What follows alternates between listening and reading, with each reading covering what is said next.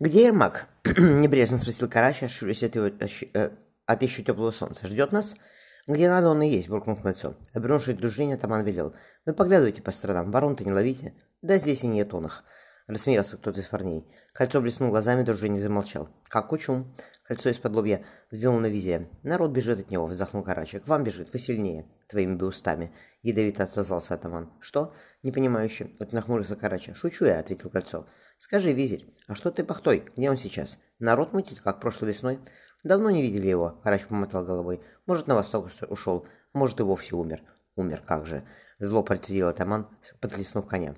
Федосия проснулся от шуршания в ворске. Приподнявшись, девушка ахнула. Рядом лежал пук осенних ярких листьев. «Цветов нет», — вздохнул Михаил из-под полога. Из-за полога. Десять верст каждую сторону проскакал, капы жеребцу сбил, а нет цветов, Федосия Петровна, холодно. Федосия погладила смуглой ладошкой влажные листья. Пахло чем-то острым, вроде грибами и полой травой. «Сибирь так пахнет», — поняла девушка. «Спасибо, Михаил Данилович», — рассмеялась она. Из-за полога донеслось.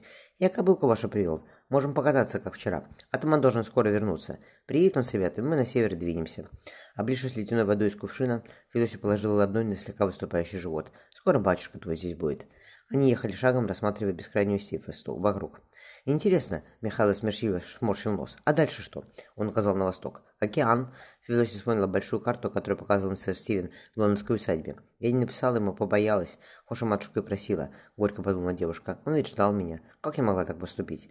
«Вы, Федосия Петровна, плачете?» – осторожно спросил парень. «Ежели я вас расстроил, так простите». «Что вы?» – девушка встряхнула головой. «Саринка в глаз попала». «Дайте-ка». Михаил схватил под усы ее кобылку. Не успел Федосия запротестовать, как парень бесцеремонно повертел ее голову туда-сюда. «Ежели была у вас какая соринка?» – недоверчиво сказал волк. «Он и нет уже. Что такое океан?» После недолгого молчания спросил он. Кони паслись на берегу Табула. Федосия, отряхнув руки, поднялась с белого песка. Так все и выглядит. Вот как волк открыл рот, выглядывая из грубо начерченную палкой карту, карты полушарий. «Она ж плоская», – пробормотал Михайло. «Сию все знают». «Плоская», – ехидно ответила Федосия. «Вы, Михаил Данилович, еще скажите, что солнце вокруг Земли вращается». «Разве нет?» Он искренне удивился. «Оно стоит в одном месте, а садится в другом. Разве нет?» «Погодите», он присел. «Если отсюда на восток солнца, на восход солнца идти, то в океан упрешься?» «Да», — подтвердила Федосия, — «только никто не знает, сколько долго идти надо». «Хотел бы я туда попасть», — присвистнул Михайло. «Чтобы по всему океану плавать, что надо?» «Я море Федосева не видел, никогда не видел. Откуда мне все на Москве-то?» «Суда нужны», — задумчиво сказала девушка, — «как на море белом строит». «Мне Ермак Тимофеевич рассказывал». Парень прислушался. «Всадники много. Должно быть, наши возвращаются. Поедемте, Федосия Петровна. Вам сейчас в Воске надо быть, от греха подальше». Поднявшись на, э, на холм, за коем лежал стан, Федосия оглянулась. В желтой степи за тоболом рассыпались точки, двигающиеся к реке. «Сия твой стан?» — усмехнулся Карачев, вглядываясь низкого вокруг босков вокруг костра. «Маловато у тебя народу, атаман Иван. Остальные где?» «Я тебе сказал», — Кольцо положил руку на саблю. «Где надо, они и есть. Поехали к ним. Я тебе много людей привел, больше, чем у тебя», — везде ухмыльнулся. «Чего торопиться?» — зорко взглянул на него Кольцо. «Поедим, водки выпьем. Встань у меня его поболее единой фляги». Федосия села в оскечи одежду мужа. Иван откинул полог. «Пока на север не двинемся», — приказал он тихо. «Нос отсюда не высовывай, поняла? Да и потом тоже. Случилось что?» Она отложила иголку с никой. «Пока ничего».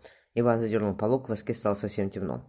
Указав на хозяйски расположившихся вокруг костров воинов Карачи, волк озабоченно сказал. «Не нравится мне рожа, Иван Иванович. Ты думаешь, мне нравится?» — усмехнулся атаман. «Однако все союзники наши, других взять неоткуда. Давай, Михаил, тихо выбирайся оттуда и скачи на север. Ермак Тимофеевич по тоболу вверх идет, ты его не пропустишь. Скажи, чтобы возвращался он. Мне с полсотни человек не устоять, случай что. Может, не Федосию Петровну взять?» — спросил парень. Бог едва успел уклониться от удара лака. «Ты ж, Валь, снюхаться, снюхаться с ней успел», — прошипел атаман. И единым пальцем я ее не трогал. Волк оскорбленно выпрямился в седле. «Не вор я, чтоб чужое брать». «Не вор», — кисло сказал кольцо. «Давай, вечереет, езжай помаленьку. Федосия Петровна здесь останется, по нему же венчанным». Волк, не попрощавшись, пришпорил коня. Федосий проснулся от пощечины. В свете единой свечи его синие, его синие глаза казались совсем черными. «Стой, тебя на два дня оставить, и ты ноги раздвигаешь?» – прошипел муж, вынимая за пояса плеть. «Ваня!» – она встала на колени, комкой на груди рубашку. «Вот те крест, мы на конях ездили, он меня стрелять учил, вот и все. Что ты за шлюха такая?» Кольцо хлестнуло плетью по спине. «С детем в чреве и то блудить ухитряешься». «Да не было ничего!» – Федосия расплакалась. «Не было, слышишь?» «Тихо!» – кольцо гнинуло ей по пону. «С головой накройся и сиди здесь». Выпрыгнув из воска, атаман достал ручницу. «Что за люди-то?» Подойдя к костру, он указал на факелы, приближающиеся с востока.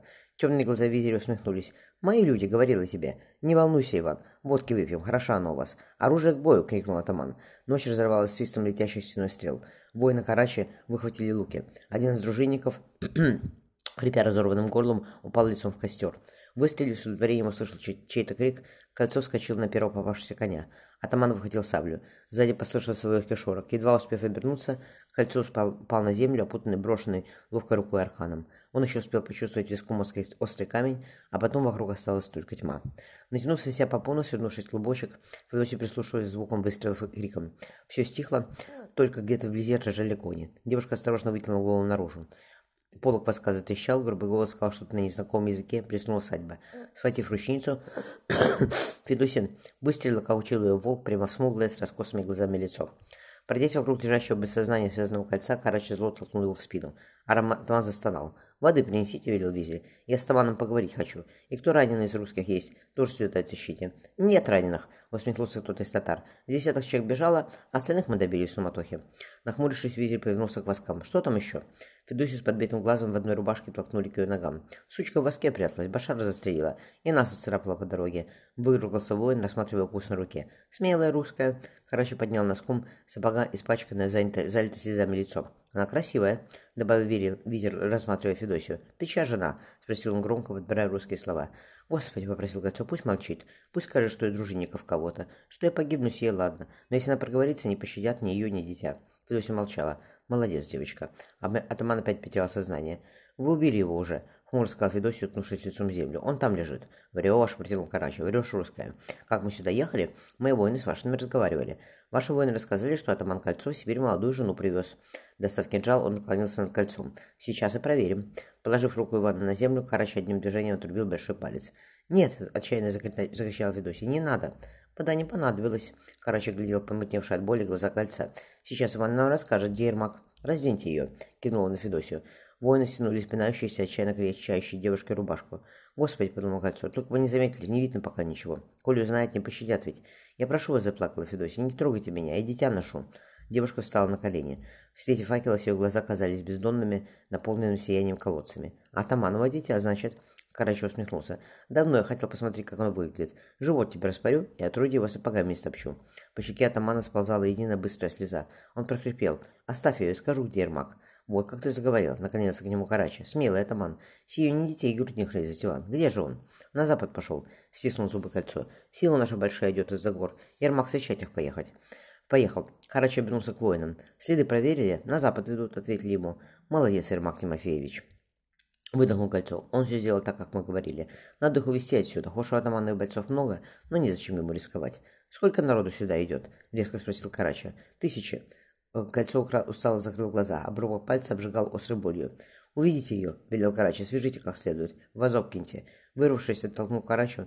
Девушка рухнула на колени рядом с мужем. «Ваня!» — всхлипнула она. «Не надо, кольцо!» — улыбнулся. «Дитя сохрани. Прощай, Федосеюшка».